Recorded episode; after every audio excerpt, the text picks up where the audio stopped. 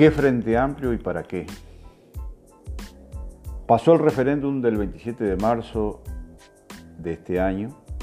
La juntada de firmas, casi 800.000 firmas en medio de la pandemia y todas las restricciones que existieron, las que impusieron las autoridades sanitarias, tapabocas, lavado de manos, persecución y neurosis colectiva persiguiéndonos unos a otros para mantener el distanciamiento social y el cumplimiento de todas las medidas divulgadas por el Estado y los cuerpos de salud más diversos.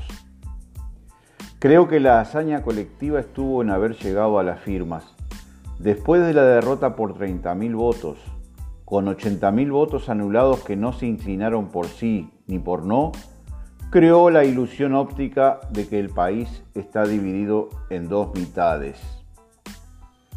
Supe tener un amigo un artista plástico que fue de los viejos comunistas, aquellos que se subían arriba de un cajón de verduras a hablarle a diez convencidos en la plaza y recibían piedras de mil anticomunistas, que vivió el nacimiento del Frente Amplio como una gran esperanza y que repetía al final de su vida, el único enemigo que tiene el Frente Amplio es el propio Frente Amplio. Aclaro, esto lo decía antes del año 2004. Ahora, luego de los 15 años de gobierno del Frente Amplio, luego de que muchos probaron el queso, por aquello que repetía Liber Sereni, los ratones enloquecen cuando sienten el olor del queso, el Frente Amplio está viviendo en una nube de la que no baja y no sé cómo ni cuándo bajará. ¿El Frente Amplio existe? Fernando Pereira, elegido nuevo presidente del Frente Amplio, y las y los 19 presidentes de las departamentales, también elegidas y elegidos en la última elección interna, no terminan de constituirse en autoridades como tal. La bancada de diputados del Frente Amplio es un centro de poder interno. La de senadores otra. Las y los directores de los entes autónomos por el Frente Amplio son como especies de satélites sin comando que actúan por sí y ante sí, según les dicta su conciencia. Las bancadas de ediles en cada junta departamental lo mismo, y ni qué decir de los concejales de las diferentes alcaldías. Existen una especie de subbancadas que actúan independientemente del resto de la bancada. Hay de todo y a la luz pública no descubro nada nuevo. Estoy opinando como un real y soberano militante social de base con la camiseta puesta, pero totalmente desencantado como se habrán dado cuenta.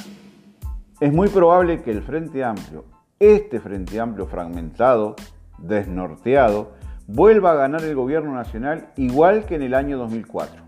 Igual. Igualito en todo menos en algunas cosas no menores, como ya veremos.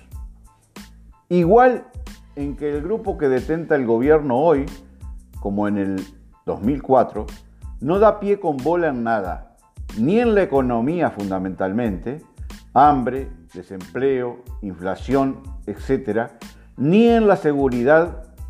Cada vez nos parecemos más a los narcoestados de Colombia o México y tirará la toalla. Entonces, asumirá por descarte este Frente Amplio sin un programa de gobierno claro, potente, que haya enamorado a las grandes mayorías nacionales.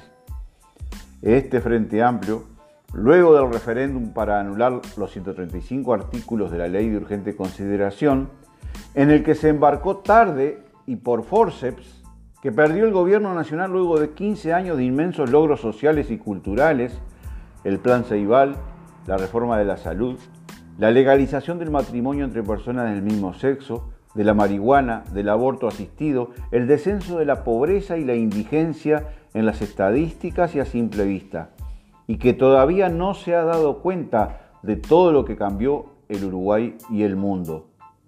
Todavía este Frente Amplio sigue tironeado por las lógicas de los grupos, los grupúsculos, las chacras, parcelas, jardines. Más de 30 grupos integran el plenario nacional y se pelean todos los días por espacios de poder. Y no tiene un programa de gobierno que encante a las mayorías nacionales.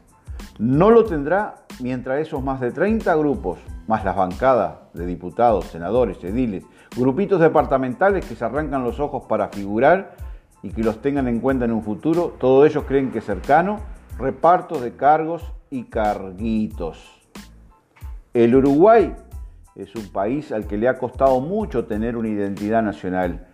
Para hablar claro, durante mucho tiempo, y todavía hay muchos que lo piensan, aunque no lo digan, estuvo la posibilidad latente de ser una provincia de la Argentina o, un estado del Brasil. La identidad nacional se construye todos los días y es económica, política y cultural. Sé que corté grueso.